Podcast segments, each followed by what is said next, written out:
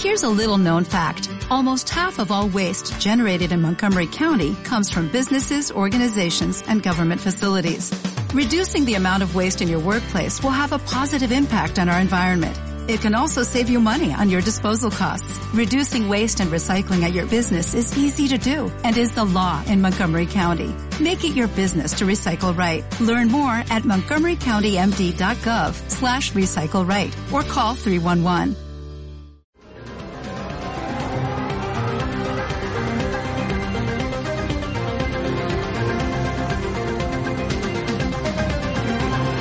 doctoresdeltiempo.com presenta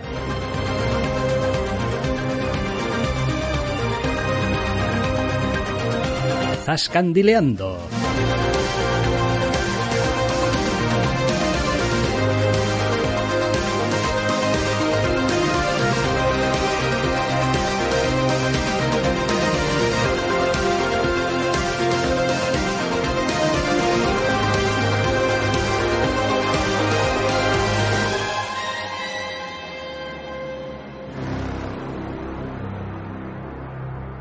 Bienvenidos, queridos oyentes, a una nueva edición de Zascandileando. Doctor Snack, muy buenas. Muy buenas. Esta semana volvemos con un programa tradicional después de haber hecho unos cuantos express de por medio.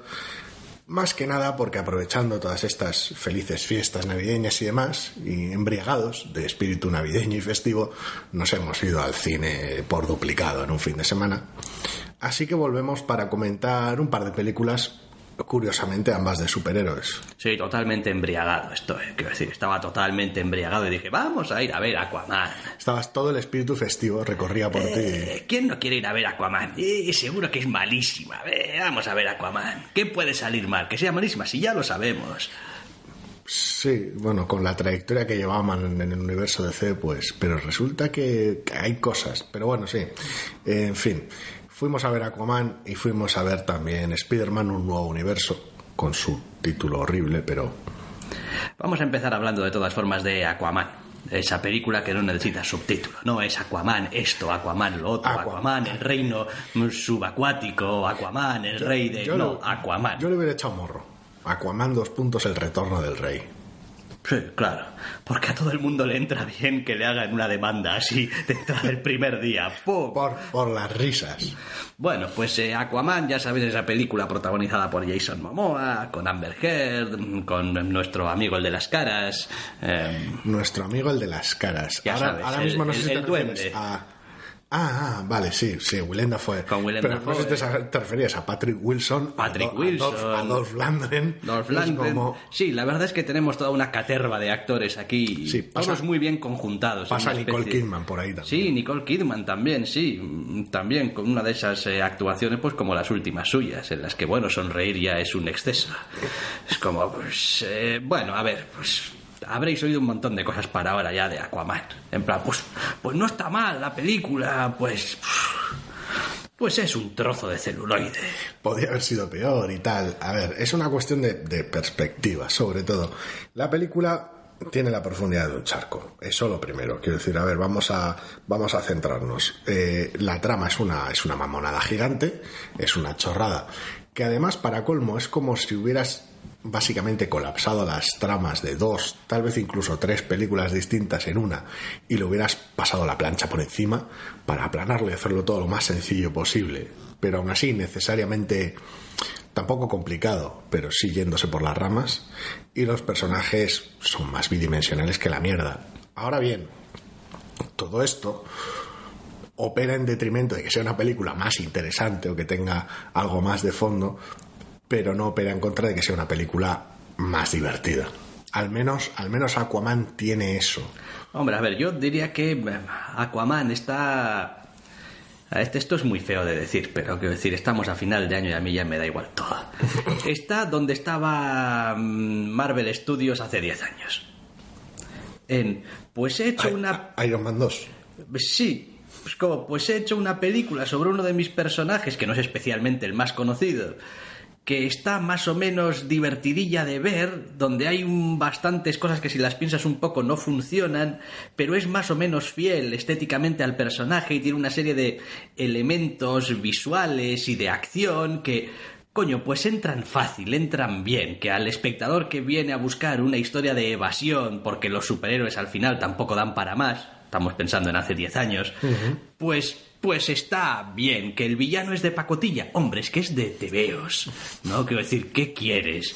Eh, que hay una serie de relaciones entre personajes que o se dan por supuestas o se, telegrafían. Hombre, pues claro, joder, pues si es la madre del protagonista, es la madre del protagonista. ¿Qué necesidad hay de que haya hay una relación intensa de, pues, pues es que pues ya está? Que hay una chica, pues hay una chica, pues ¿cómo no va a haber una chica? ¿Y le gusta el chico? Pues claro que le gusta el chico. A todas las chicas les gustan los chicos y a los chicos les gustan las chicas. Porque al fin y al cabo esto es una peli de superhéroes es básica. Exactamente.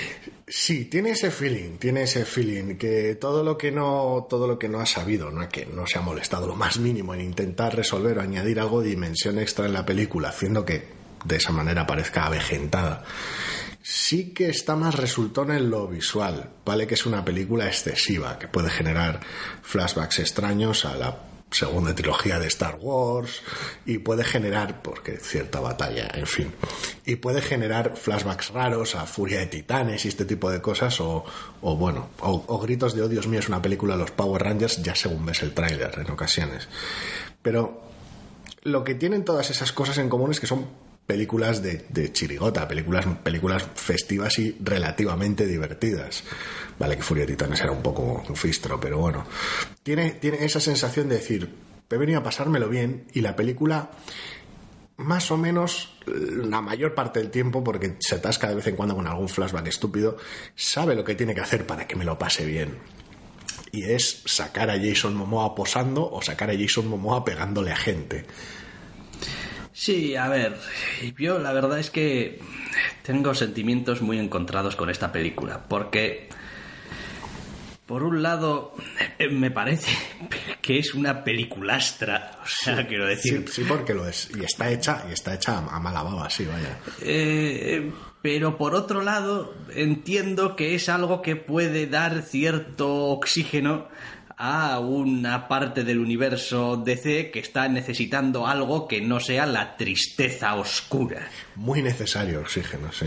Entonces, bueno, eh, que la película es excesiva, pues es excesiva en parte también porque tiene un montón o gran parte de su metraje que es bajo el agua, que pues básicamente necesitas que sea todo efecto especial. Con lo cual, pues sí, hay una serie de elementos ahí que son excesivos, pero tampoco se hace especial hincapié en eso. Es decir, en ese sentido Esos es una película... pedazos. Es, sí, pero bueno, es una película que dentro de lo que cabe sabe mantener la compostura. Después se le va la olla, porque hay algunas escenas, hay tal, pero en general eh, podría haber hecho de todo un exceso de mm, cámara lenta, que bueno, tampoco es que falte. Tiene sus cosas. Eh, o un exceso de mira otro plano mm, general para que veas lo grandioso que es esto y tal, que bueno, pues también los tiene, pero tampoco llega a empalagar, tampoco llega a romper el ritmo de lo que te está contando. Es muy raro en el universo DC y en una película palomitera como estas, palomitera como pocas además, hablar de mesura. Quiero decir, porque nada en ella la sugiere, pero comparativamente con el opening musical ridículo, grotesco y mal llevado de Escuadrón Suicida o con las películas de Singer, en general lo voy a dejar ahí. Eh, de Snyder. de Snyder, perdón. Que bueno, que a Singer también le podemos dar, ¿eh? Tampoco Sí, pero, pasa nada. Pero ese espero que haya salido ya de los mutantes. Forever and ever. El asunto está en que, comparada con esas películas, tiene, tiene esa mesura, esa solidez de decir, pues voy a hacer una peli de acción de superhéroes normal. La voy a hacer lo mejor posible porque, bueno, pues soy un director que sabe hacer cosas, normalmente terror, pero bueno, sabe hacer cosas, el, el, el bueno de James Wan, y tengo actores que o bien son actores decentes, actores buenos, que me, me cubren esos papeles secundarios, o tengo actores visualmente llamativos en los papeles protagonistas. Y ya está. Y haces una película sólida sin realmente más puntos débiles que su falta de profundidad. A ver, le pasa que a veces intenta mm, tragar más de lo que puede masticar. Eh, tenemos argumentalmente una serie de personajes o antagonistas que pues parece a veces que pasan por ahí y están para ser un entretenimiento hasta llegar al final. Eh, pero da mucho de cal y mucho de arena la película, porque al mismo tiempo, eh, digamos que se desarrolla a veces por, por unos derroteros que dices tú, pues esto tradicionalmente hubiese sido el final de la película. Y aquí pues lo tenemos a los 50 minutos. Y a partir de aquí pues pues a joderse. Y habrá que volver a montar otra vez eh, la trama. Entonces, para mí es una película que está continuamente entrelazando decisiones de mierda con decisiones interesantes o decisiones buenas o que al menos mm, ayudan a la película. Y eh, no me parece que en general haga un gran trabajo, pero me parece que al menos lo intenta. Bueno, el problema es ese, el problema es que es, esa colisión de tres, de tres ideas para la película juntas, haciendo que la película dure, aunque no se haga especialmente larga, eh, dure dos horas y veinte, lo cual para la profundidad de la trama es, ridículo y grotesco. Pero el asunto es ese, tienes una película de, bueno, recupera tu legítimo lugar en el trono de Atlantis, bla, bla, bla, bla, bla, que es una película que dura 50 minutos. Luego tienes una película de búsqueda del tesoro para salvar la humanidad y traer el equilibrio de la fuerza y todo esto y tal y cual, que dura el resto de la película. Y esas dos películas están salpimentadas por la historia de venganza del antagonista, aquel con el que tuviste una movida en un submarino al principio. Y es como, joder, no digo yo que tengas que hacer la película aún más simple. Es como elige una y haz con eso. Pero si hubieras elegido solo una, podrías haber, aparte de poder durar menos la película, podrías haber desarrollado un poquito mejor los personajes. Porque es eso, los conflictos que está bien que estén a flor de piel y tal, pero sí, pues el hermanastro y movidas y no, no, se lo gritan a la cara se pelean sobre ello y ya está, no hay, no hay nada más. Y es extraño, porque aun no habiendo nada más, yo la disfruté como un enano, que igual es la única manera de disfrutar esta película y incluso tuve el atrevimiento, no, bueno, atrevimiento tampoco, tampoco lo sé, al salir del cine y creo que lo sigo manteniendo, cuanto más pienso que posiblemente de las del universo compartido de DC sigue siendo la que más me guste. Bueno, a ver, el universo compartido de DC. A partir del Hombre de Acero, sí. Tiene peliculastros para dar y tomar.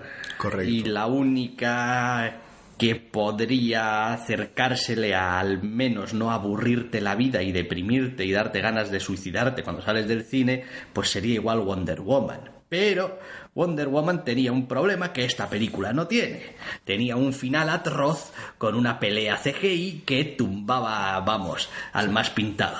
Tenía muchos problemas que esta película no tiene y también muchos puntos fuertes que esta película no tiene. Es que es a lo que voy. Quiero decir, eh, seguramente Aquaman al final acaba dejando un regusto más positivo o más agradable o más dulce porque hay un montón de pequeñas decisiones que están tomadas en la dirección acertada. Es como, vamos a poner al final una especie de duelo chusco CGI con un, no sé, calamar gigante contra el protagonista. Digo, no, igual vamos a hacerlo un poco más, ya sabes, tenemos actores, son gente que contratas para interpretar papeles y, pues coño, que se ganen el sueldo. O sea, que no lo hacemos a oscuras entre llamas y rayos. No, no, lo hacemos que ellos, pues, tengan lo suyo. Eres tú, pues es una buena decisión. Y, se nota y favorece el final. Sí. Eh, tres cuartos de lo mismo con, con un poquito el, el, malo. Es como, oye, el malo es muy malo. Sí, es muy malo. ¿Tiene alguna razón para hacer lo que hace más allá de es muy malo? Hombre, no, razón no, pero justificaciones alguna le vamos a dar. dices tú, bueno, pues tampoco es que sea la persona más querible del mundo, pero, coño, opera en un marco comprensible y es Patrick Wilson. Eso es, y dices tú, vale, vale, al menos tenemos algo aquí. El otro es que es, que es Ares, y pues Ares Gona, Ares Gona, Ares. Correcto, es que soy el dios de la guerra, ¿qué crees? ¿A qué crees que me dedico? Es como, pues en fin. E, entonces, en ese sentido, ahí tienes otro punto de enganche porque habrá gente que mirará el personaje del hermanastro y dirá, bueno, no, pero es que la contaminación de los mares, es que tal, es que cual, pues tiene su justificación. Y digo, bueno, vale, a ver, pues sí, a ver. Me atrevería a decir que el malo más tonto del TV o más idiota tiene una justificación. Sí. Lo que pasa es que se ha trasladado muchas veces muy mal o no se ha trasladado en absoluto a Hmm. las películas. Es decir, Hombre, tiene otras, tiene otras de ventajas también que, pese a que Aquaman tiene sus cosas, no tiene los arrebatos locos de racismo de Wonder Woman. Y aunque tiene sus cosas, los villanos no son por defecto o locos o tullidos o desfigurados. Mientras que lo- los únicos apuestos de la película son los protagonistas. Pero bueno, que sí, que Wonder Woman, o sea, Wonder Woman tenía sus cosas. También tenía muchísimos aciertos, pero al final se queda esta sensación de, en ocasiones, a ver, tampoco postureo, sino de haber haberlo intentado, que nosotros normalmente siempre solemos premiarlo, pero haberse estrellado bastante más de lo que normalmente solemos perdonar por intentarlo. Hombre, a ver, eh, Aquaman a mí me parece que tiene un principio que le va ideal. Pues como Aquaman tarda 5 minutos, 6 minutos, 8 minutos en, aclarártelo todo y ponerte Aquaman en pantalla. Y es lo que hay. ¿Aquaman de qué va? Pues Aquaman, esta historia, los padres tal y cual, y después unas movidas y mirad, este es nuestro protagonista, es jodidamente indestructible. Igual es lo que menos está. me gustó de la película. A mí me Curiosa- parece... Curiosamente, a ver, creo que es necesario, más o menos, o que debería estar ahí, pero entre la historia de origen con sus padres y tal, que entiendo que eh, sí es necesaria, pero bueno, y la escena del submarino, que pertenece a la trama que menos me interesa de la película, con el villano que menos me interesa de la película, pues al final, al principio los acepté bien, pero luego cuanto más película avanzaba, más de alguna manera resentía que no hubieran empezado de otra manera. A mí me parece que es un buen punto de entrada, porque quiero decir, hay mucha gente que dice, este Aquaman, este tío que... Es la Este manera, que- es la manera cómoda de abrir. Y ya está. Eso está claro. Es decir, entras a la película al punto, al asunto, Pero- directamente, presentas al protagonista demostrando que no te preocupes, en esta película nuestro protagonista no va a correr ningún riesgo en ningún momento. Quiero decir, es un aberrado de la vida. Quiero decir, da igual. Sí, la sensación de omnipotencia del protagonista es bastante curiosa en esta película. Aunque se las ve y se las desea en ocasiones para hacer frente a ciertos desafíos, no hay esa sensación de peligro real y tangible. Y aún así, están tan bien visualmente compuestas muchas de las escenas que... bah, funcionan a nivel de espectáculo, tal vez no a nivel de emoción. Pero, a ver, es el equivalente de empezar una película con Batman haciendo uso de sus gadgets en un callejón para detener unos criminales, tal vez disfrazados de manera colorista, y contar el asesinato de sus padres. Sí. Es decir, esta película de Aquaman entra así, es como, ¿Aquaman de dónde viene? De aquí. ¿Qué es capaz de hacer? Esto de aquí. Ya está. Dentro título. ¿Qué- qué Y ahora que empiece la película. ¿Cuánto más necesario es en Aquaman que en Batman? Pues mucho más, pero... A ver, y lo, y lo necesitas también porque en parte, quiero decir, estás sudando mogollón de todo lo que has visto del personaje en la Liga de la Justicia. Entonces, pues, Hombre, y esta debería funcionar por sí misma. no sé, a ver, en, en general es una película a la que le tengo un, un cariño que no voy voceando por ahí. Es como, no, quiero decir, me parece que el, el- el cariño que le pueda tener a esta película es una cosa meramente de gusto personal, de momento y situación en la que la he visto, de pues navidades, vacaciones, Aquaman, Aquaman. eh, Jason Momoa poniendo caras y haciendo posturitas, que que llega un momento en el que dices tú, o sea, tío, para allá. O sea, para allá, para allá, porque quiero decir, te estás pasando toda la película poniendo posturitas y miraditas de ahora sí que sí. Never stop, Y, never, no, never y- stopping. y- y no es plan tampoco. Eh, pff, no sé, a ver, después tiene cosas pues, pues divertidas, tiene cosas graciosas, tiene pulpos que tocan tambores, tiene El círculo de fuego. el círculo de fuego, tiene pues ese tipo de cosas que una vez más dices, igual esta es una decisión un poco de mierda, pero al mismo tiempo está bien llevada. Quiero mi duelo dramático, quiero hacer chistes con mi duelo dramático, quiero una búsqueda del tesoro, quiero antagonistas traicioneros, quiero, no sé, es como algún tipo de duelo geopolítico raro. es- ¿Qué quiero en mi película? Pues de todo un poco, pero poco. Pero Y- realmente poco de todo. Y no quiero dejar pasar la oportunidad de mencionar esa cierta sensación que se les quedó a algunos espectadores de que cada vez que había un poco de parón en la película y los personajes hablaban entre sí, pues aquello se desmontaba. Se, se caía a trozos. Es como estaba viendo una película, casi casi podría ser muda, y no pasa nada, y hay acción, y van aquí, y tal y cual, y en el momento en el que se sientan dos minutos y empiezan a exponer la trama, dices tú, ¡ay Dios! Es concretamente los intercambios entre Amber Heard y Jason Momoa, sí. Es como si son los secundarios los que están hablando en otra escena, el malo con sus sicarios y tal, eh, bueno.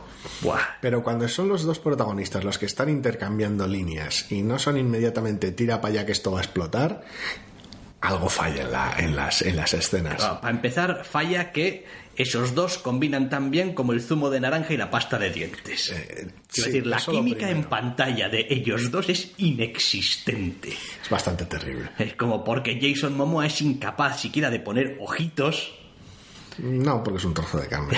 y, y- y ella pues pues tampoco, o sea, no, no tiene tampoco mucho con lo que trabajar. No, no se va a llevar ninguno. Es decir, la, la relación eh, que se establece a lo largo de la película de ellos dos, dramática, romántica o lo que quieras, es, o sea, mm, mm, pues es, es como que decir, la película tiene que hacer auténticos esfuerzos conscientes para dar a entender al espectador que quizá hay alguna clase de sentimientos en alguna galaxia lejana entre uno y otra y otra y uno.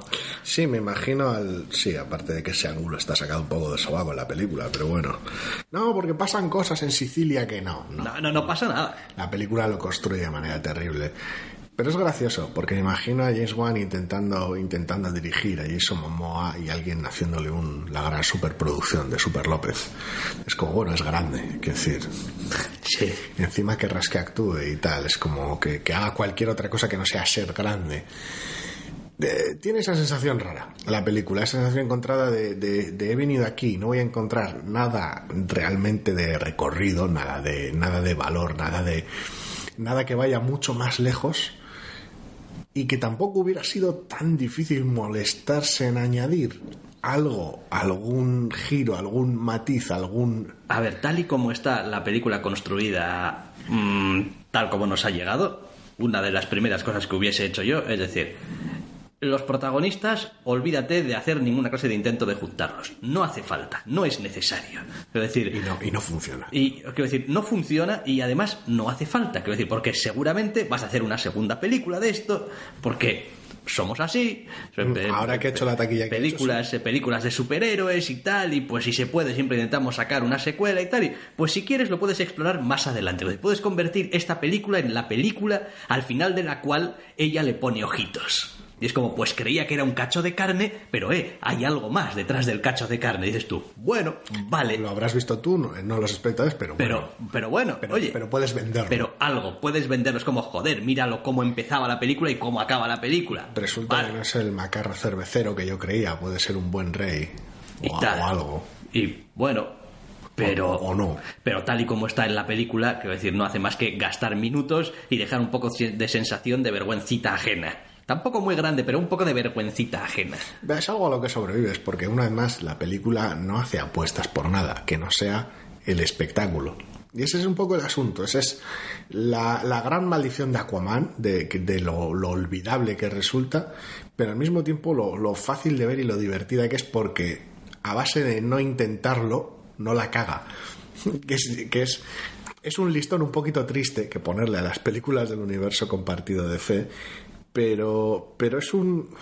A ver, tampoco es un buen comienzo si lo marcas como comienzo, ni tampoco puede coger uno como ejemplo el, la Franken película que acabó resultando ser la Liga de la Justicia con sus cambios de dirección y demás. Y sí que es una película que se hubiera beneficiado de una edición más agresiva y una duración más corta, tal vez. Bueno, pero creo que es una base válida en cuanto a tono y en cuanto a lo que quieres conseguir. Sí, pero es eso, la mayoría de proyectos los tienes en el aire, acabas de terminar de rodar literalmente Wonder Woman 2, o Wonder Woman 1980 como, como 84, 84, como carajo, como carajo se titula esa película, la cerraron rodaje creo que hace una semana, que a saber eso en qué, en qué dirección tira, y el año que viene tienes Shazam ahí en el aire con ese tono. Entonces no, no sé muy bien Claro, hablar de dirección a veces en, o, o de rumbo en esas películas es complicado y tampoco tienen por qué haber un rumbo común. Quiero decir, basta con que hagan películas decentes. Y esta es una película No, decente. No, ahí, ahí no estoy de acuerdo contigo. Sí hace falta una eh, dirección común. Porque tarde o temprano los, la vas a querer. Tarde o temprano vas a querer decir, eh, con todo lo que se le puede criticar a Marvel de es que su puta plantilla, es que todas las películas iguales, que puedes estar de acuerdo o no, pero bueno, quiero decir, Sí, es una es una concretamente no, pero es, sí. es una crítica que se le puede que se les puede hacer y que en fin, es válida de discutir. Sí, sí. Eh, al menos, al menos ellos sí que tenían claro que querían crescendo, querían más, querían todos juntos en el mismo universo y tal y cual. En DC, tarde o temprano, de hecho ya lo han hecho, han hecho una Liga de la Justicia, es decir, sabes que lo quieres, digo, bueno, pues si lo quieres, tienes que empezar a trabajar pensando en que vas a hacer películas que van a estar dentro del mismo universo y que tarde o temprano los vas a rejuntar. Bueno, pero puede funcionar de manera más. A ver, improvisada tampoco, pero de manera más orgánica. Quiero decir, necesitas que las películas de por sí sobrevivan, porque si no, no va, no, no va a haber interés ninguno en, en hacer una película combinada, que es lo que le pasa en parte a la Liga de la Justicia, y que por el otro lado, ya hemos visto que con cierto arte, tonos que tal vez no emparejen funcionen cada vez que salen los Guardianes de la Galaxia junto con el resto de personajes en el universo Marvel. Entonces, se pueden hacer esfuerzos. No digo que vaya a ser un- una cosa libre de fricción, pero puedes juntar un Batman muy bajonero con un Shazam muy ridículo. Pues bueno, va a haber más fricción de la que debería, pero se pueden hacer cosas. Yo creo que precisamente el error estuvo en empezar la casa por el tejado. Quiero decir, si, si ahora quieren reiniciar un poquito esa andadura, o, o ya veremos, deberían centrarse en que las películas sean decentes, porque al fin y al cabo ahí está la magia, ahí está lo que hace que la gente vaya al cine. En que Aquaman sea decente, en que Wonder Woman, pese a sus cosas y lo, polarizante que resulta, sea decente. Quiero decir, ¿Qué es lo que tenía Iron Man 1 o 2 en su, en su menor medida? Que eran películas decentes. Thor es sosa, sí, pero era una película decente. Y así vas, vas montando un poquito de masa crítica poco a poco. No lo sé. Desde luego, a ver, el problema es que ahora ya es 2000, casi 19, y, y ya no le puedes exigir, entre comillas, lo mismo. Es como es que llevamos ya más de una década aquí. Es dale que, que dale. es que es que es a lo que voy, es que a veces te empeñas en querer hacer las cosas a tu manera cuando ya tienes una manera en la que sabes que funciona. Es decir, es como, ¿por qué te empeñas? Es decir, yo no digo que no quieras que tus películas tengan su personalidad, de lo que estoy hablando es de cómo tienes que construir un universo compartido. Es decir, Sí, sí, pero, pero el asunto del universo compartido va a depender de que las películas sean buenas y que la gente quiera verlas. Quiero decir, la momia iba, iba por ese por ese derrotero. Es una película que está aislada, tiene un tono muy específico, tiene pues este cameo de Russell Crowe y tal para películas posteriores, pero es su propia película. No pasa nada, no, no está empezando la casa por el tejado. Pero es que era una mierda de película. Bueno, sí. Entonces, con, si tu primera película es una mierda de película, tu Dark Universe de los cojones, pues lo vas a sacar adelante, pues, pues vamos, pero ni de coña. Pero, pero es que a DC le pasa también una cosa, y en fin, nos estamos yendo mogollonazo de la película, pero le pasa una cosa que curiosamente, aunque a priori es mejor que lo que le pasa a Marvel, al final acaba yendo en detrimento, que es... A Marvel no le importa coger y decir, eh, Spider-Man, no, no, este, este era otro Spider-Man. El, el- nuestro es este de ahora, toma reboot. Ya está. Eh, mutantes. Sí, bueno, es- eso ahora son así. Ya veremos Los de, los los, de DC llevan eh, eh, años y películas queriendo cambiar las cosas sin cambiarlas. Es como, no, bueno, este es es otro Batman, pero es el mismo en algunas. Este Superman es, pero no es. Pero digo, oye, que, que no pasa nada. Hombre, a ver, del Superman, del Superman, no sé, no recuerdo ni qué coletilla tenía esa película, la de Brandon Ruth. Returns. de Superman Returns, que se le suponía una secuela a las películas originales. Sí. Al hombre de acero medían, medían, vamos, ga- galaxias Sí. a nivel de personaje y de tono. Y por ahora han mantenido ese Superman. Ya veremos qué es lo que pasa en el futuro. Bueno, han mantenido ese Superman. Han mantenido ese Superman con matices, porque en el momento en el que entró Whedon a la Liga de la Justicia, ese Superman dejó de ser así. Por completo. Junto con buena parte de la película y del universo en, un- en uno de los volantazos más locos de la galaxia. No sé, no sé. ¿Cómo es que el mundo se ha ido a la mierda desde que no está Superman? Pero sí, o sea, Superman no le gustaba a nadie, el mundo ya era una mierda antes. ¿De qué, Ya me, está-. ¿de qué me estás hablando, película? Creo que Aquaman está. eh, está suficientemente bien dotada para ser un entretenimiento factible, funcional. Es verdad que visualmente tiene muchísimas escenas que son muy espectaculares, muy resultonas. Ya no solamente una cuestión de espectacularidad. ¿eh? Quiero decir, en esta película hay bastante acción, bastante mucha acción. Hay, hay peleas. No estamos hablando solamente de choque de ejércitos, CGI y tal, sino también manos a manos, duelos, combates y tal. y en general están y en general están bien resueltos. Es verdad que no siempre tienen una personalidad arrolladora y no siempre son una cosa súper emocionante, pero puedes seguir la acción y es una acción que está bien llevada a cabo. Y cuando ves a los actores interactuar, te los crees. Es como, vale, esto no es un muñeco que está ahí puesto. Que igual a veces sí, porque CGI y tal, y a veces pues no, la cámara está un poco lejos y pues no tienes manera de saber qué es lo que está pasando. ahí. Pero en general da una cierta sensación de estar coreografiado, de tener un cierto ritmo, un cierto avance, un... bueno... Y, eso al final es lo que hace que la película se mueva también de esa manera tan ágil, porque no es, vale, una pelea sin demasiado sentido, mm, narrada sin ninguna clase de sentido de la estética, no me estoy enterando de nada y además es todo un CGI horrible. Y pues eso mata tu película, es como tienes cinco minutos de una pelea inaguantable y eso mata el ritmo de tu película. No sé, a mí me gustó mucho, ya te digo, tiene, tiene pues eso, no, no, no, no tiene ningún recorrido, pero tiene ese, ese impacto visual de un diseño artístico competente, o por no decir bastante bueno, por mucho que evidentemente tome prestado de los tebeos, y al final acabas con eso, con un, con un cómic de acción realmente divertido, con un, con la película superheroica prototipo, por decirlo de alguna manera, llevada de manera bastante buena.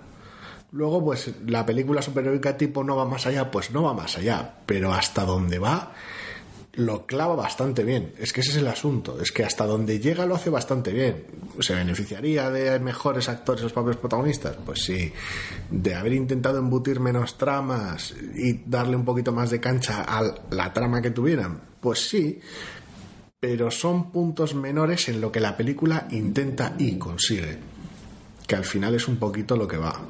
Sí, a ver, también es verdad que muchas veces eh, cuando hacemos las comparaciones, igual con las películas Marvel o lo que sea, creo que una gran diferencia que hay entre las películas de DC y las películas de Marvel es que aunque muchas veces las películas de Marvel también tienen un poco la profundidad de un charco, en algunos sentidos, sobre todo las primeras, en general conseguían acertar más con el guion, con los diálogos. Sí. Y, es una, y es algo que Marvel ha ido depurando muchísimo a lo largo de las películas hasta llegar a hacerlo realmente bien dentro del estilo y el ritmo que se han marcado. Es decir, uno ve una película de Marvel de las de hoy en día y los diálogos están clavados, los diálogos están medidos para en el momento adecuado hacer un poco de distensión, meter un chiste, que los personajes tengan unos intercambios graciosos. eh, Incluso las películas más flojas como Thor pasaba.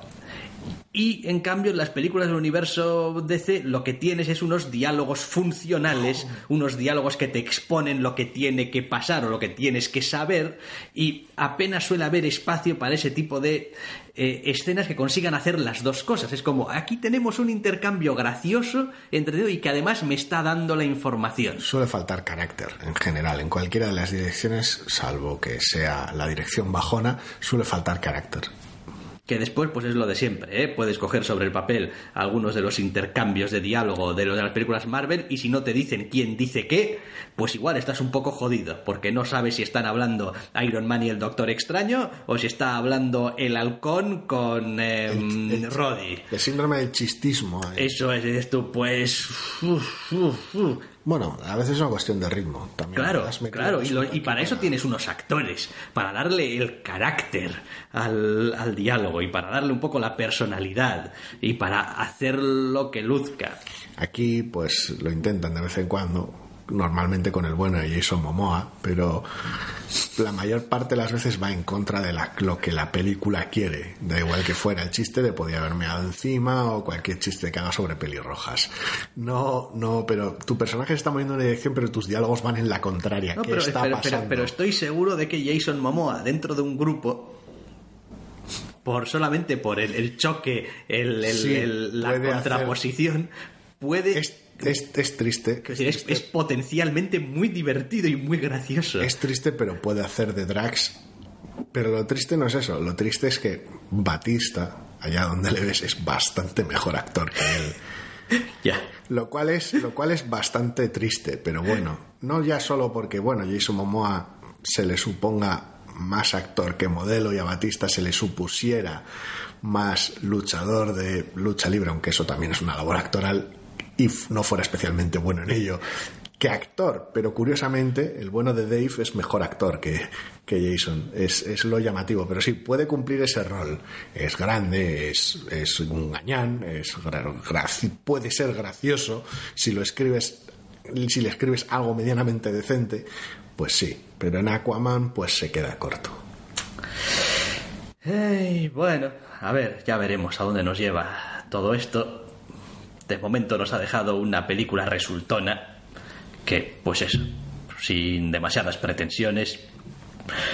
Mm, Eso tampoco quiere decir el rollo este de no se toma demasiado en serio a sí misma y tal. Que digo, bueno, a ver, todas las películas se toman más o menos en serio. Mm, A sí mismas o pretenden, al menos. Sí, es un poco una coartada esa frase, pero bueno. Entonces, pues no, esta película no necesita coartadas. Es como, pues es así. Es decir, llega hasta donde llega, algunas cosas las hace mejor, algunas cosas las hace peor. Pero en general, el paquete entero, el, lo que te llevas del cine cuando termina la película y se apagan las luces, es que, bueno, bueno, oye, aquí, joder, podemos trabajar con esto. Ha estado bien, ha estado divertido. sí. Eso es. Vamos a sentarnos y a hablar de qué es lo que podemos hacer a partir de ahora. Ya veremos qué es lo que pasa. Porque bueno, el mar y ejércitos. Y también es verdad que has introducido un montón de mierdas para tu universo DC que está ahí en tu tierra. Que bueno, pues después a veces hay que lidiar con ello. Porque, eh, ni están ni se les espera, eh, a los de la Liga de la Justicia en esta película. Que nadie vaya con un camión en mente porque... Nada, o sea, ni mucho, pero ni mencionar, yo creo. No sé si se llega a mencionar algo a Superman. Steppenwolf. Steppenwolf. Es decir, que menciona y mencionas al malo. Sí, la peor de las menciones. Es como, venga, hombre. No sé, no sé. Ya veremos. Aquaman, pues ahí está, está hecha. ¿No? ¿Qué van a hacer Aquaman? Sí, Pues han hecho Aquaman. Antes que Flash, antes que otro montón de películas. Ay, qué dolor. Sí, que esa es otra que está en el aire, pero bueno. En fin, vale, pues dejamos de hablar de este Aquaman y vamos a ir a empezar a pensar ya en forma de Spider-Man. No sé si con guion o sin guion. No sé si con guion o sin guion. Sí, a ver, la verdad es que nos fuimos a ver Spider-Man, un nuevo universo. Che, ¿dónde vas? No te embales. Habrá que hacer un pequeño parón para meter una musiquilla o algo, ¿o qué?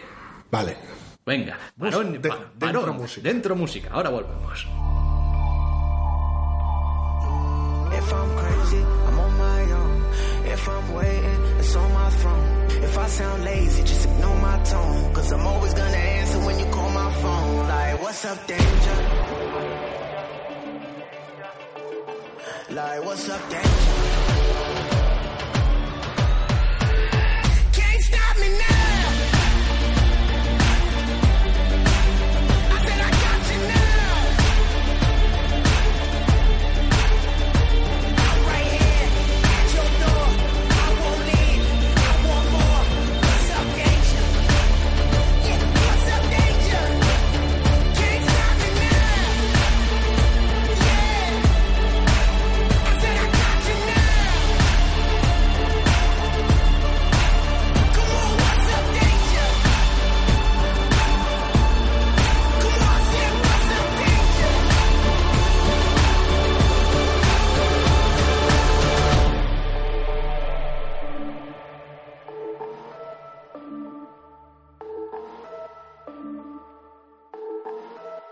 Y volvemos ya porque es que la verdad la banda sonora de esta película es una pequeña maravilla. Sí, sí. No, quiero decir, he de reconocer que no soy capaz de identificar ninguna mm, canción y ninguna cosa de la que suena, pero en general es el tipo de banda sonora que va muy bien con la película. Es como acompaña muy bien la acción, las escenas. Yo llevo ya un par de días o tres con la banda sonora un poquito en bucle en mi casa y la verdad es que está, está muy, muy bien y tiene, tiene esta sensación de, encajar perfectamente en el, en el proyecto como tantas otras cosas de este proyecto, pero bueno, vamos a empezar por el principio porque al final era algo que en lo que teníamos ciertas ganas, porque tenía ese aspecto llamativo e interesante desde el primer tráiler, estaban nuestras dudas razonables, porque Sony no siempre acierta pero teníamos esa esperanza en que pues es Spider-Man y mola y es una peli de Miles Morales y nos encanta el personaje. A ver, la verdad es que para cuando hemos ido a ver esta película, el run run general ya era muy positivo. Sí. Con lo cual, pues hombre, podríamos habernos encontrado una película que nos gustase más o nos gustase menos o con alguna pega o lo que sea, pero en general corríamos poco riesgo de decir, oh Dios mío, menudo fistro que han parido los de Sony. Sí, a cada día que pasaba la verdad es que, es que las sensaciones eran más, más positivas en general. Ya llevaban un par de semanas las reviews que, joder, que estaba todo el mundo, casi todo el mundo contentísimo con la película. Además, no en plan, bueno, pues una cosa chula que llevar o que ver o llevar la chavalería. No, no, no, no, no, en plan peliculazo. Yo tenía mis reservas, pero creía que iba a estar bien. Cuando salí tenía mis reservas, pero en la otra dirección. Es decir, eh, el único motivo que no sea la mejor película de Spider-Man es porque existe Spider-Man 2.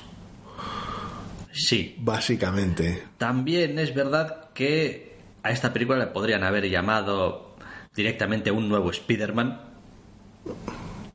y esa es la película que vas a tener. Es decir, esta es la película de Miles Morales. Sí.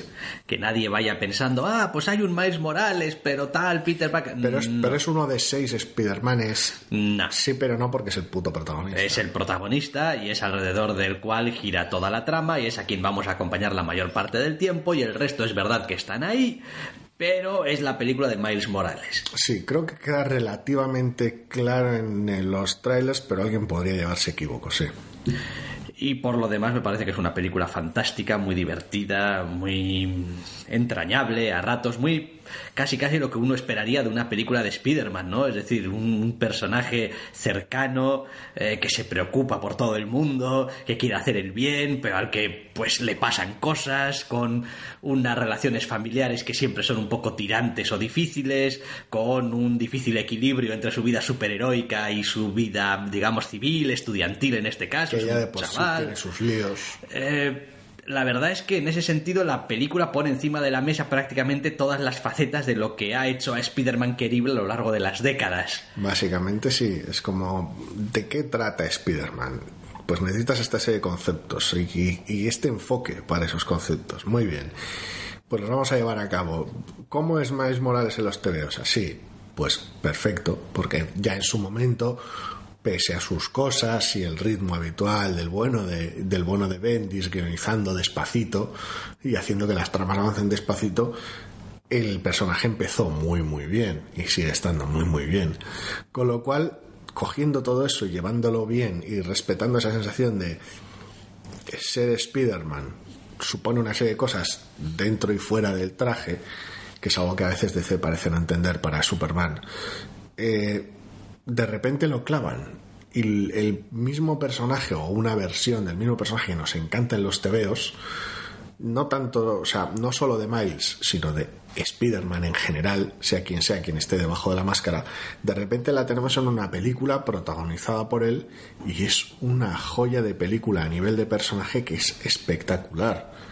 Sí, a ver, después visualmente pues es muy diferente de otras propuestas quizá de animación que puedes encontrarte, eh, no tanto quizá entrado en cierta harina de cómo están planteadas quizá las escenas o los planos o cómo está que bueno hay cosillas, pero a ver, también hay que tener en cuenta que es una película de Spider-Man. Es decir, hay ciertas necesidades de la acción que vienen marcadas por el personaje, no por el eh, estilo de dirección, no por simplemente, pues sí, Spider-Man se pega a las paredes, está boca abajo, que decir, hay una serie de cosas Ciertas herramientas que, que, que que las, vas, que las vas a necesitar. Pero el estilo visual propiamente que eligen, pues tiene unas características muy especiales. El, el- hecho de que a cada uno de los personajes de este multiverso o lo que sea, pues decidas que la vas, lo vas a tratar con un aspecto visual distinto, identificable, pues es un toque gracioso. Pero en general, el mundo, el mundo en general, tiene este toque de, de, de- de- no, tampoco vamos a decir de papel, pero sí un poquito un cierto, no sé, Bueno, pues por un lado el, universo de Miles no tiene ese, exactamente ese toque de graffiti todo el rato, pero sí tiene ese feeling buena parte del tiempo, lo cual es una de las partes de, muy, muy a nivel de identidad visual muy propias de- del planteamiento del universo en el que se mueve Miles. Y por el otro lado, eh, para trasladar el feeling de TVO, tienes principalmente tres herramientas, al margen del uso del color y los diseños de personaje, tienes tres herramientas, que son las onomatopeyas visualizadas en, el- en- en- la propia película, desde las más clásicas como el lanzarredes hasta cualquier otro tipo de golpe y demás. Tienes el asunto del uso de los, de los puntos, de los semitonos en las sombras principalmente, con lo cual tienes los, los puntitos, que es una cosa súper retro, pero, pero funciona a la hora de comunicar. Y tienes el asunto del frame rate, el asunto de los fotogramas por segundo y que la animación no vaya hiper suave todo el rato, que es algo que se intentó en eh, The Dragon Prince, la serie animación aquella, y no terminaba de ir bien funcionaba pero no del todo y no todo el rato y aquí encaja muchísimo mejor bien sea porque han acertado más o porque es una técnica que conlleva más gasto presupuestario del que parece Sí, a ver, en general no soy muy amigo de ese tipo de eh, decisiones. Quiero decir, me parece que en la película está bien llevado el asunto este del frame rate, pero creo que son un poquito tramposetes. Creo que cuando llegan ciertos momentos de la película deciden que esto quítamelo, que esto está muy bien para un balanceo aquí, un balanceo allá, ¿verdad? pero cuando entramos aquí en el puto delirio colorista del final, quiero decir, mm, no pero sigue habiendo cierta cierta brusquedad por decirlo de alguna manera en, los movimientos no tiene ese, ese rollo tan tan suave tan smooth tan lo que te pasa a veces cuando las teles con sus distintos modos de decir uh, esto me está transmitiendo lo telefilme o esto queda suaves es un pequeño golpe tonal que va a ser más difícil de apreciar en ocasiones en escenas muy, muy rápidas, pero incluso en diálogos con los gestos de los personajes y demás, va a tener esa brusquedad propia, entre comillas, de una película de animación tradicional y no esa suavidad CGI, por decirlo de alguna manera. No se trata tanto de que, de que tenga un feeling de TVO, porque un TVO es un TVO, sino que tenga un feeling de animación tradicional y ahí es donde, donde hay un equilibrio extraño. No lo sé, no lo sé, no, no lo vi tan... Al principio de la película es muy Por patente porque es cuando entras a la película, pero no luego... lo vi tan necesario, por decirlo de alguna manera. Decir, me parece que es una decisión artística más que tomas, pero no me parece que sea una decisión eh, de estas que digas, bueno, es que esto tenía que ser así. Es como, bueno, pues has decidido hacerlo así. O igual no, no sé. Sin la comparativa directa es difícil. Lo demás, pues bueno, la película argumentalmente pues hace lo que puede a partir de una idea, pues que es un poco grotesca, que es esta de pues muchas dimensiones, muchos Spider-Manes y alguien tendrá que ser el responsable de esto. Que me resulta, entre comillas, la parte más endeble de todo el montaje. Es como, pues... el MacGuffin. Sí, el, el, el MacGuffin y quién está detrás del MacGuffin y... Quiero decir, El antagonista principal, el bueno de Kingpin, es, es una decisión extraña. Porque ya con los secundarios no me meto porque hay sus sorpresas y tampoco hace falta andar comentando, haciendo un quién es quién de, de villanos. Pero el principal que sale en los trailers y está claro es, es, es el puñetero Kingpin. Y es una decisión rara, o peculiar, pero lo son en general todas las decisiones de los antagonistas. O sea, la película no va directamente por el clásico derrotero de no, dame los seis siniestros y dame un duende verde, lo que sea, y tira para adelante. Este tipo de decisión. La película se las apaña para que los antagonistas sean algo especial independientemente de su importancia, porque los que salen poco puede que sean especiales simplemente a través del diseño y los que salgan más puede que tengan más matices y el villano principal por un lado tiene una motivación muy muy clara y por otro lado tiene un diseño visual acojonante. Que es raro ver a Kingpin metido en movidas de hiperalta tecnología locas que desatan una movida multiversal. Raro es. No es el tipo de villano en el que ves en ese tipo de contexto. Pero como tiene una justificación sólida, hace que funcione, por decirlo de alguna manera. Sí, eh, me refiero más que nada a que pues al final tienes unas ciertas deudas que saldar al final de la película y pues bueno, pues vale, pues como pues digamos que intentas jugar un poquito a la parte más emocional para intentar equilibrar un poco pues lo que no tienes en la parte quizá más de acción Ah, y pues, a ver, funciona y está bien porque esa última parte de la película es muy vertiginosa, es no te da un respiro y pasa todo de continuo y tiene lógica y pues va bien, pero toda la escena un poquito final, si la coges un poquito en frío y la empiezas a mirar y dices, "Tú, pues aquí, aquí hacen lo que quieren. Sí. Es decir, con la excusa de hacer... Sí, por supuesto. Nos volvemos aquí tarambanas y venga, tiramillas. En fin, no solo planteas una set piece de acción muy loca, muy colorista, con múltiples personajes dando tumbos, sino que además te permites el lujo, bueno, te permites el lujo, o cumples casi con la obligación de que la escena final de una película de Spider-Man tenga un impacto emocional. Quiero decir, las escenas finales de Spider-Man piden ese impacto emocional. Si no lo tienen, siempre quedan huecas. Y los ejemplos en el cine, que es más, más sencillo de tirar que ejemplos en el cómic, porque ya veremos que es una escena final en un TVO con troscocientos números, es 800 y pico concretamente, solo de Amazing Spider-Man, es, es difícil verlo, pero en las películas lo tienes muy claro. ¿Por qué funciona, aunque funciona de manera regular, el final de Spider-Man 1? ¿Por qué funciona sobre todo el final de Spider-Man 2? Porque hasta cierto punto, aunque a nivel visual sea un disparate el avión de Homecoming, porque es un, un follón de tres pares de cojones, funciona a nivel emocional el, el final de Spider-Man Homecoming, porque tienes un, un núcleo sólido ahí de, bueno, pues Spider-Man es el bien, joder, y tiene que hacer las cosas bien. Entonces, con ese, al tener un, ese, ese núcleo emocional más o menos sólido en el final de, de esta peli, es con lo que la salvas además del espectáculo. Mm, Sí, no, la verdad es que es un es una película que a mí me ha gustado mucho y de la que he salido muy contento del cine y creo que tiene muchísimas virtudes, la principal de las cuales es construirlo todo alrededor del protagonista. Eh, de manera que pues cuando llegas al final de la película estás, estás preparado para tener ese Spider-Man. Pues como ese es todo un viaje, este es todo el, la primera historia de este Miles Morales. Es verdad que al tener que contar bastantes cosas, hay algunas partes que quedan un poquito más convenientes un poquito más huecas. Hay ciertas relaciones familiares, pues que la película no puede permitirse desarrollar demasiado. Es decir, lo desarrolla a base de darte escenas significativas que tú como espectador tienes que inferir e interpretar y rellenar los huecos. Es como, bueno, ¿cuántas escenas vamos a tener de Miles con su padre, por ejemplo?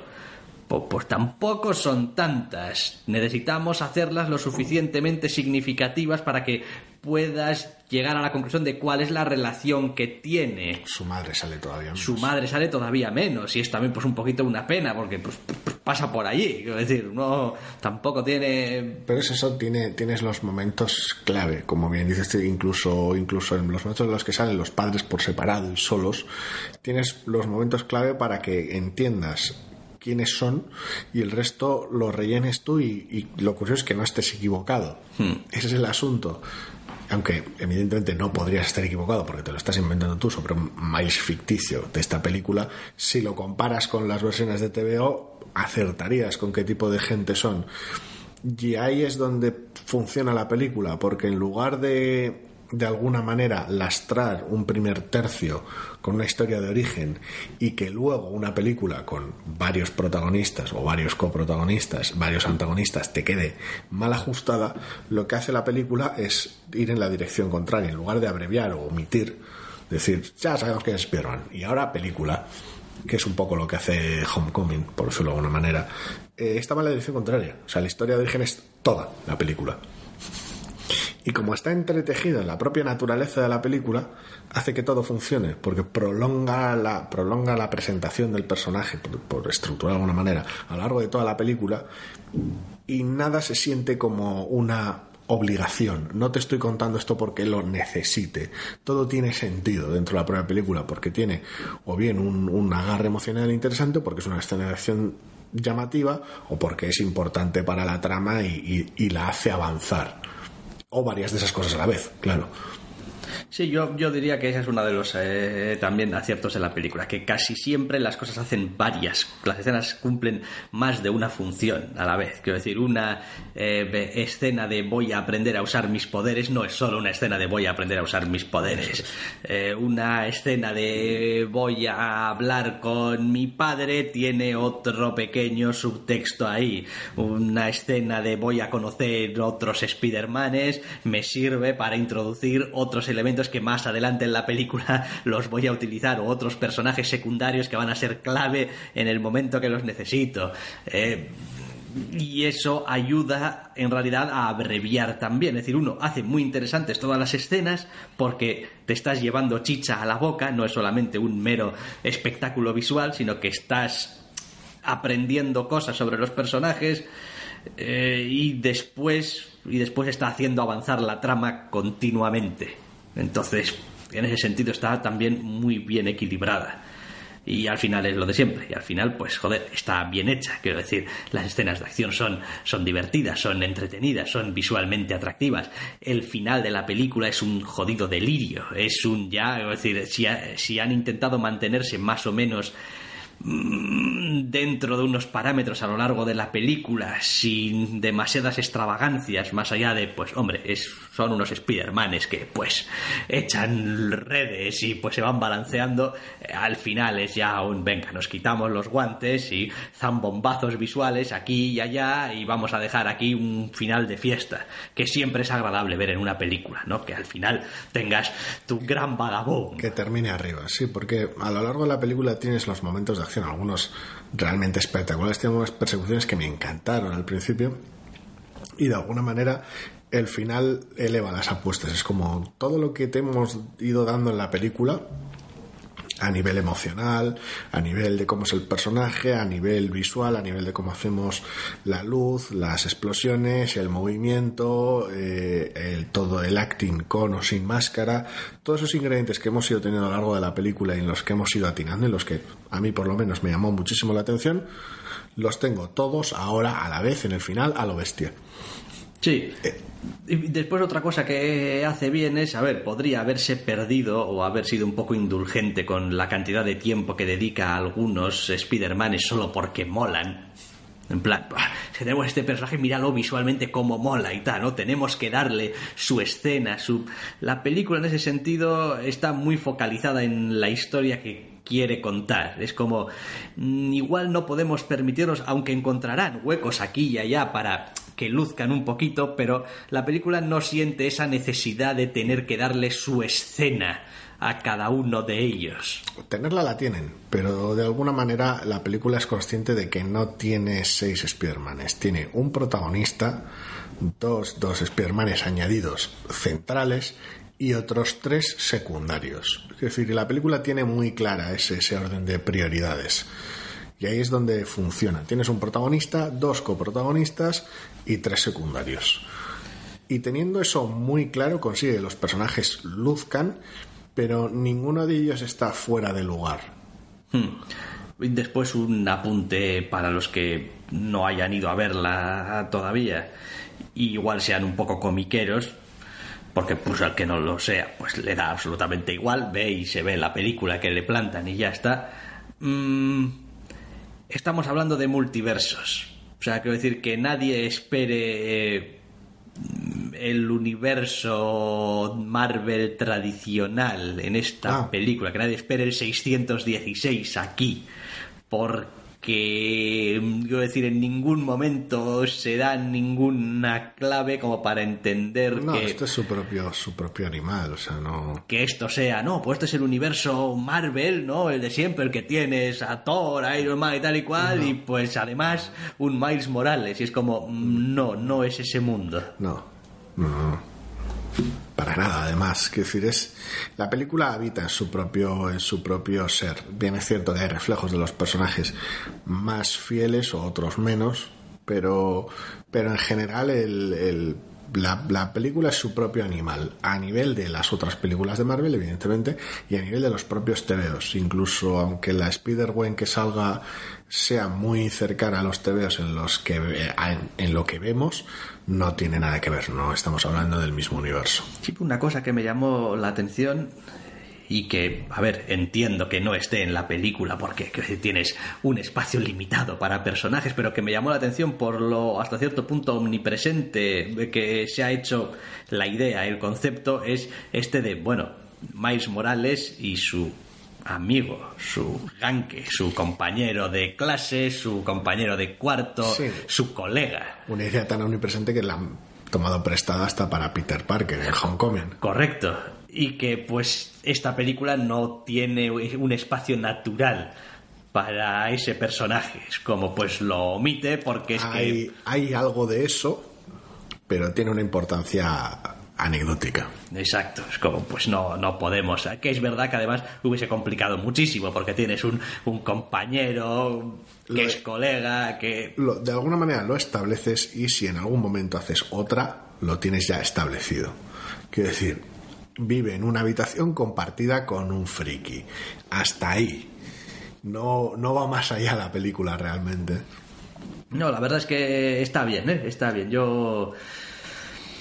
Quiero decir, salí muy contento del cine y no acostumbro a salir normalmente tan contento de las películas que voy a ver. No, porque normalmente además sueles necesitar el, el legendario segundo visionado para terminar Sí, pues en totalmente convencido. Pues en este caso no, en este caso creo que la película hace un trabajo de compactación y de, y de mostrarte las cosas muy muy bueno. O sea, no realmente no he hecho en falta un segundo visionado. Es como, no, la película es lo que es. Es verdad también que habita en unos lugares comunes para los que conocemos un poco a Spider-Man y a Miles Morales que nos resultan fácilmente identificables y pues, muy reconocibles. Pero es que hace muy da muy bien todos los pasos. Sí, pero es que Spider-Man es un personaje universal y la película lo tiene claro de principio a fin, con lo cual no, no, no hay ningún problema, no, no, no te piden ningún tipo de carnet a la entrada y eso es una, es una pequeña maravilla. Yo salí, yo salí loquísimo de la película porque me lo pasé, pero en grande. Eh, es una de las mejores películas de superhéroes que se han hecho y no es la mejor película de Spider-Man de milagro, porque existe esa cosa llamada Spider-Man 2 que es una locura. Y aún así, y aún así le anda, le anda horriblemente cerca. Hombre, a ver, eh, también te voy a decir otra cosa. En cuanto a mm, eh, estructura, estructura narrativa, de contarte las cosas, esta película le da patadas en la boca a todas las películas de Spider-Man. Quiero decir, porque Spider-Man 2, con todo el cariño que le tengo y con todo lo que me gusta, tiene ciertas partes centrales que son una puta fiesta. Ahora tengo poderes, ahora no, ahora quiero a Mary Jane, ahora no, ahora, quiero decir, el asunto, el, tampoco le llamaría tanto problema, porque bueno, es parte de su condición, es que sigue siendo una secuela. Entonces, ni empieza entre comillas por el principio, porque hay una película previa y no puedes, aunque en ese momento no tenga importancia, tampoco puedes sustraerte al hecho de que luego viste una tercera. Entonces, hay una noción rara en medio. Bueno, a ver, incluso aunque la tercera no existiera cuando se hizo la segunda, el tema de Harry Osborn queda como queda la segunda. Con lo cual, pues, tienes esa noción un tanto rara ahí en medio. pero sigue siendo una película formidable. Sí que tiene esas pequeñas locuras, estructuras, pero también las tiene esta película cuando se encuentra por primera vez con otro Spider-Man y tal, bueno, por primera, por segunda vez con otro Spider-Man, tiene sus, tiene sus bandazos tiene sus momentos locos, sus cambios locos de ritmo, esta película también, pero sí, es muy, muy sólida. Lo que transmite es, esa, ese saber estar acojonante. Sí, la verdad es que está muy bien. Spider-Man, como dices, un nuevo Un nuevo universo. universo, sí. Spider-Man Into the Spider-Verse. Bueno, pues lo de siempre con los títulos, que tampoco es que tenga mayor importancia, En pero... absoluto. Spider-Man de dibujos, joder. Y ya está. Sí, exacto. Y además creo que esta es una película que irá ganando con el paso de los años. Que no es algo que se pueda decir normalmente muy fácil de las películas de animación, sobre todo si es de esta animación 3D y tal. Pero creo que el hecho de haberle elegido hacerla un poco con este aspecto visual, con esta identidad tan concreta, va a permitirle sobrellevar el paso del tiempo mejor. Y al mismo tiempo creo que es una película además muy para todos los públicos, muy que todo el mundo se puede llevar algo de ella, ¿no? Desde el mensaje más elemental hasta quizá los mensajes un poquito más eh, sutiles. Y que es jodidamente divertida. Y es muy divertida, es muy divertida, tiene golpes muy divertidos y está muy bien contada y yo qué sé, pues que, que, que merece la pena verla, yo qué sé. es que- Si alguien todavía no ha ido, que sepa que al final de los créditos hay una escena. Al final, final. Que igual es una escena un poco estúpida, que igual a veces en ocasiones puede ser esta sí, para los muy cafeteros en ocasiones, pero, pero bueno, tiene una escena estúpida. Ah, sí, Al sí, final sí, del vale. todo- Me ha costado acordarme. Al final del todo tiene una escena muy chorra. Si no os interesa, no os interesa, tampoco pasa nada. No, no, tiene No va a ningún lado. no. Na- no, no se trata de ninguna cosa de universo compartido, ni tampoco es especialmente, uh, la secuela tal, porque no hay promesas de nada en absoluto, simplemente un chiste. Con lo cual, pues si no os apetece, podéis, podéis iros al baño, podéis iros a vuestra casa después del cine. Pero bueno, tiene su, tiene su gracia. A mí, por lo menos, me hizo especial gracia. Bueno, pues eh, hasta aquí llegamos.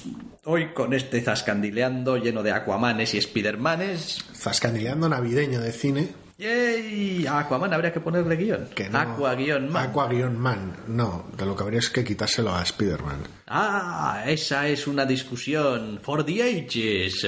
Grandes eruditos han estudiado el asunto desde tiempos inmemoriales sin llegar a un consenso.